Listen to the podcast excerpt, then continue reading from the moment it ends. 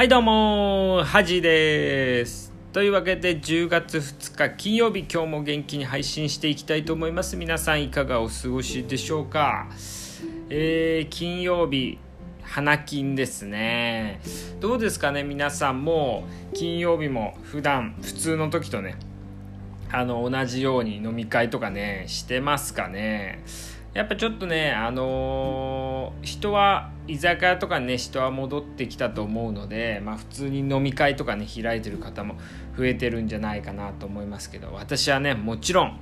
えー、飲み会などせず一人で家にいます。ありがとうございます。いつも通りです。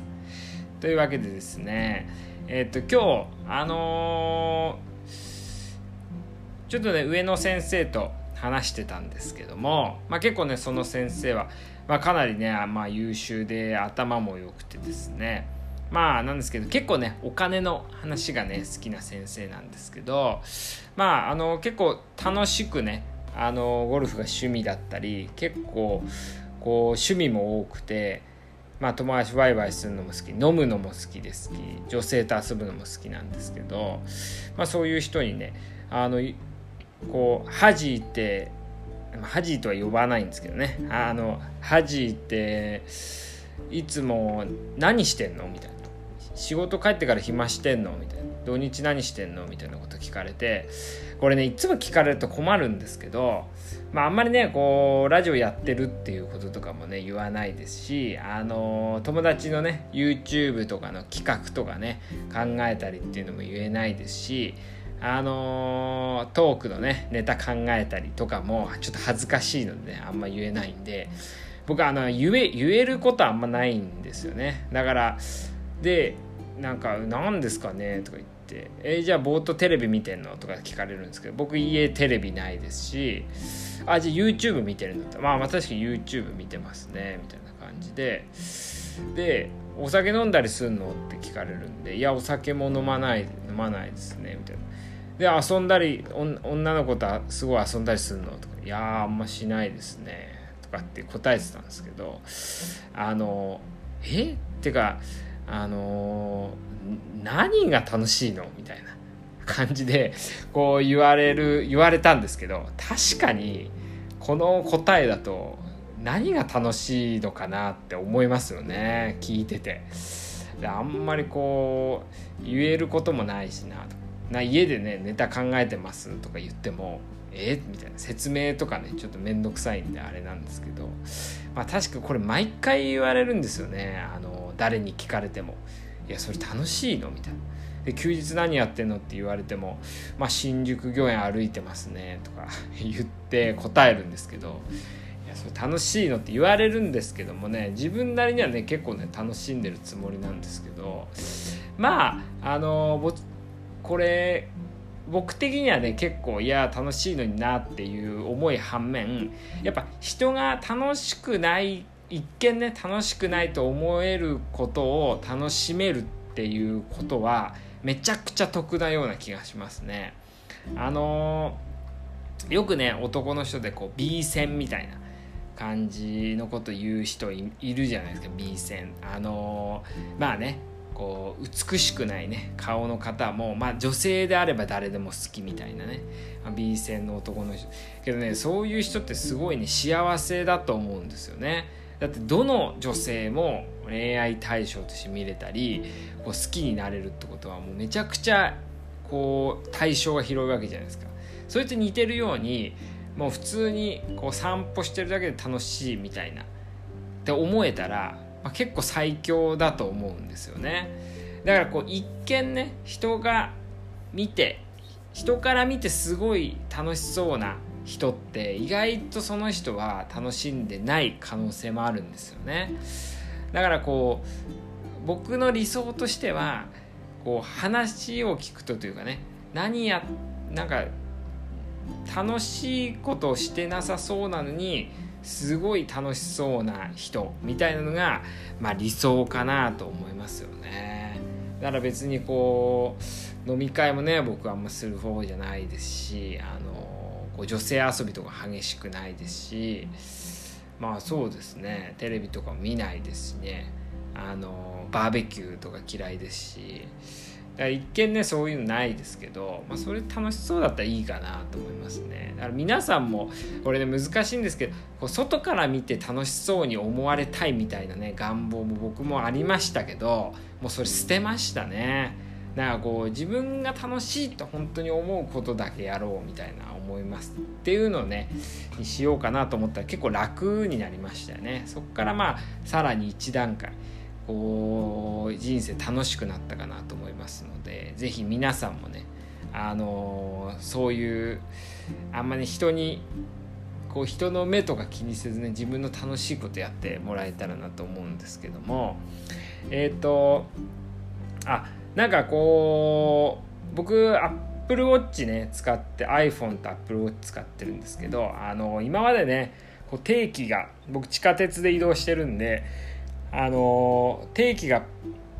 パスモなんでこう Apple Watch に入れられなかったんですね。Suica しかね対応してなかったんで。なんですけど iPhone も、えー、iPhone でもなんとね10月6日からパスモがねモバイルパスモがね使えるようになりました。ということで定期もねそこで買えるらしいのでもうねパスも僕も持ち歩かなくなりそうですね。あの Apple Watch と携帯で。全部支払いとかできそうだなと思って嬉しいですけども皆さんもぜひ10月6日かららしいのでねぜひチェックしてみてください。アップルウォッチとかね持ってる人は特にね。というわけで金曜日はえー、恥の仮説ということで、えー、今日のねあの恥の仮説なんですけども、えー、今日はいいフィードバックをもらうにもらうのに最も大切なのは言われやすい雰囲気を作ることなんじゃないかということでそういう仮説を提唱したいと思いますこれね何回も前も喋ったかもしれないですけどちょっと改めてねこう、まあ、自分がね大事にしてることなんで是非こう参考にしてもらえたらなと思うんですけどあのー、こうフィードバックをもらうってすごい重要だと。もちろんね自分で気づくっていうの大事なんですけどやっぱフィードバックをもらうっていうのすごい重要ですね。もっとこうした方がいいよとかあれは良かったよとかっていう。でもねこれ難しいのはその本音でないと意味ないんですよね相手の。だ本音を言ってくれない。僕もまあ正直ねあんま面白くなくてもこう上の先輩に言われたら「いやすごい面白かったですよ」みたいなね。言っちゃいますね。でも仲いい先輩だといやもっとこうした方が良かったと思うんですけどねっていうことを言えるんで僕としてはやっぱね本音を言えた方が絶対相手の中の相手にとプラスになると思いますので僕も本音でね言ってもらった方が絶対あのいろいろ改良できますのでね。だからいかに相手の本音を引き出すかっていうの重要だと思うんですけどまあ、その中でね、まあ、一番分かりやすく大事なのは、まあ、常にね怒らないってことですよね。何言われても。とりあえず、まあ、怒らない。であとはこうとりちょっとムッとしても飲み込む。あそうですねみたいなね。そうですねの顔も大事ですよね。こうなんかそうですね感がある顔をねこうそうですねみたいな。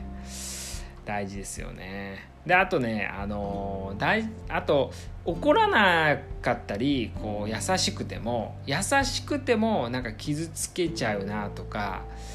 あのっていうちょっとねバラエティー感がないとね本音って多分言われにくいんですよね。だからこう笑ったりとかあといい返しね。ちょっとウィットにか飛んだ返しとかできるとさらに相手はねこうなんだろう本音をぶつけやすくなるかなと言うよねみたいなね。言うよね。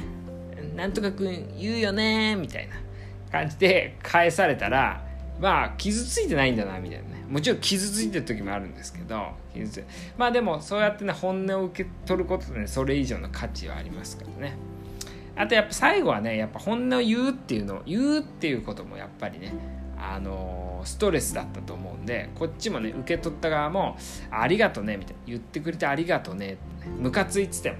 言うようにねする。まあこれこれぐらいできればまあいいんじゃないかなと結構こう本音を引き出せる雰囲気が出るんじゃないかなと思いますね。でこれ本音をね引き出すまあいいフィードバックをもらうメリットっていうのは自分がねもうどどこが間違ってたかとかどう直せばいいっていうのをもらえるっていうのも一つなんですけどあとねこれ実は実はあの相手がどれぐらいの思考レベルなのかとか相手がどれぐらい自分のことを分かってるのかっていうのもその発言でねあの分かったりするので実はこうまあ言われてる側なのでこう下上から下にみたいな構図なんですけど意外とこっちも相手のことを吸収できてるんですよね。ああこのぐらいの思考で言ってるんだなとかあこのぐらいは読み取ってくれてるんだなみたいなね相手も思考レベルっていうのをそこで測れるのでこうそれもねこう本音を言ってもらうっていうメリットかなとは思いますね。でどんどん年を取ってもう僕とかもね昔もっと言われてたかなと思うんですけどね。やっぱどんどん言われに後輩も増えてね言われにくくなってるんでもうちょっとこう面白い返しとかねできればいいんじゃないかなとか思いますね。女性とかだったらまあニコニコねして一回怒っちゃったりムッとしちゃうともう言わなくなるんでね相当心強い人じゃない限り。あだからやっぱりこうまあそうですねこうラッキーぐらいにね思えたらいいかなと思いますね。というわけで今日は、えー、ハジーの人生は何が楽しいのかっていう話とあとはあまあいいフィードバックをもらうには、まあ、言われやすいね雰囲気を作ること大事だっていうお話をさせていただきました。では週末楽しんでください。おやすみなさい。